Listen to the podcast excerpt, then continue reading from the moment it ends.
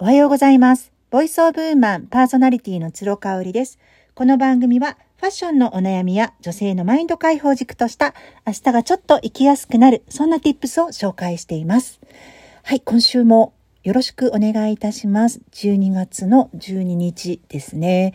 ちょうど私の、えー、住んでいる地域はですね、神戸の山も、まあ、海もどちらも近いっていう感じなんですけど、えっ、ー、と、海はですね、さすがに建物などがあって、見ることは家からね、できないんですけれども、山はね、綺麗に見えるんですよ。で、ちょうどね、紅葉が綺麗になっているピークの時期かなと思います。もう12月なんですけどね、今年は11月もあったかかったので、ちょっと紅葉が遅いのかな。ちらちらね、あの、赤くなったり黄色く色づいている山々がちょうどね、今収録している窓から見ることができます。まあこの景色もね、あと3ヶ月半ぐらいなのかなと思うと、あの、寂しい気持ちになりますが、また福岡もね、あの、山も海もあるんですよね。で、今回ね、ちょっと海に近いのかな、住むところが。あの、もちろん家からは見えないと思うんですけれども、もう車で10分15分ですぐ海まあ、海水浴とかできるような感じの海じゃないんですけど、あの、近いかなっていう感じなんですよね。うん、もともと私東京生まれだしね、東京育ちだし、海も山も全く縁がなく、まあ、あえて言えば、父の田舎である長野が山に囲まれていたのと、あと、母の故郷である新潟がですね、えっ、ー、と、日本海に、あの、ほど近いところで、本当に家から20分ぐらいの日本海で海水浴したりね、ちっちゃい時はよくしてましたので、田舎に行けば山も海もあるっていう感じだったんですけど、自分自身がですね、こういうふうに山も海も近いところに住むっていうのは、もう考えてなかったですね、若い時は。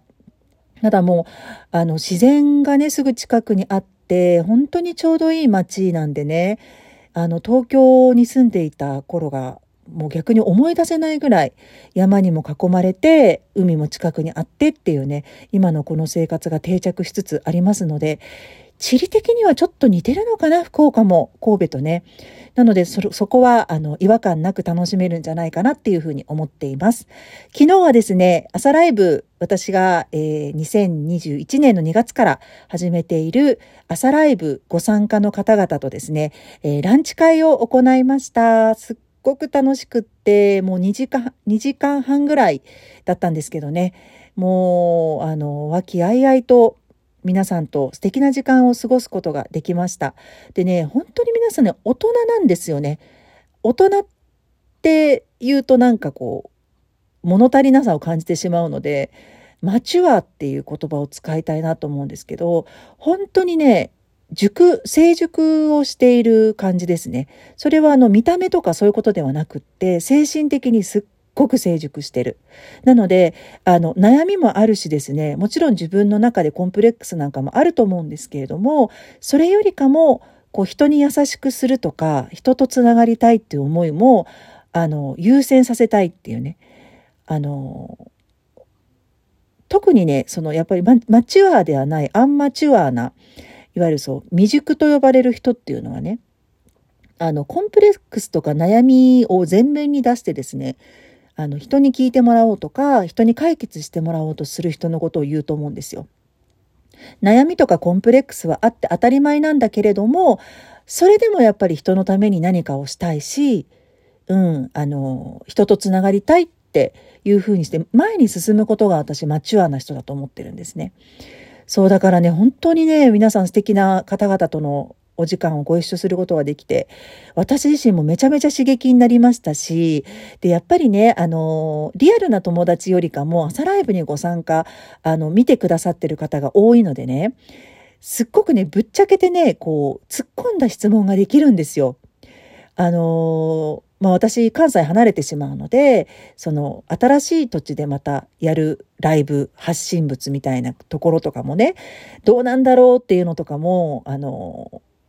お悩みとして吐露しましたし、それに対しても、あの、もう突き抜けちゃっていいですよとかね、言ってくださって皆さん、すごく励みになったんですよね。これがやっぱりあの、配信、発信のコンテンツを知らないリアル友達に相談しても、おそらくね、ちょっと違う答えが返ってくるんじゃないかなと思うんです。やっぱりそれは経営者目線だったりとか、なんかこう、成功するための、なんか視点でアドバイスをいただけるとは思うんですけど、私が欲しいのはそういうことじゃないんですよね。やっぱりこのご参加いただいている方々と、との時間をこれからもずっとつないでいきたいというふうに思っているので、やっぱりね、朝ライブにご参加いただく方々は、あの、からの意見っていうのはすごく貴重でした。で、面白いことにね、皆さん、あの、本名で、えっ、ー、と、ご紹介をされてもピンとこないんですけれども、まあ、コメントをされているインスタグラムのアカウント名をご紹介すると、あーってなるんですよ。それがね、またね、このオンラインでのつながりっていうところで面白い特徴ですよね。なので、皆さんこう、興味津々で、あの、プロフィールなんかね、聞いていらっしゃいましたけれども、本当にね、年齢も職業も住んでる場所も、あの、もちろん環境も皆さんバラバラ、ステージもバラバラでいらっしゃるんですけれども、なんかこうね、共通点を見出すのが上手というかね、あの、そこはね、やっぱりね、共通点を見つけようっていう、あの、気持ちでお話を聞いていたりとか、自分もお話をされているんじゃないかなっていう、その姿勢自体がね、すごく素敵だなっていうふうに私は思いました。あのー、おそらくね、もう、春までに関西でそれをやるっていう予定はありませんので、まあ、最初で最後の朝ライブのご参加の方々とのランチ会となりましたけれども、本当に楽しい時間を、あのー、ご一緒してくださってありがとうございました。私はね、ちょっと実はあの、主人とその後、一週間のね、えっ、ー、と、買い出しをスーパーに行かなければならなかったので、一次会で失礼したんですけれども、あの、ほとんどの方はその後も、行かれていたみたいですね。お茶をしに行かれたってことで、えっ、ー、と、LINE をくださったりとかしてね、あの、楽しそうにされていたっていうところが、それやっぱり嬉しいですよね。これで私が、あの、去っても横のつながりができるわけだし、ね、あの、お仕事されている方とか、何かこう、つながりになればいいし、もちろんその友情っていう意味でも、大人になってからの出会いって本当に貴重だよね。貴重で、貴重ですし、あの、あんまりこう、バックグラウンドが関係ないですよね。どこの学校出てるとか、どこ出身とか、あの、自分自身のその、選べない環境とかっていうのが関係なくなるんですよね。今を、今の自分で接してくれる接しられるっていうね。そこがやっぱり素晴らしいことなんじゃないかなっていうふうに思いました。なんか素晴らしい素晴らしいばっかり言っちゃってすいません。本当にねこういう時間を持てるとその後余韻がすごいんですよ。本当にねいい時間だったなーってね余韻に浸れるので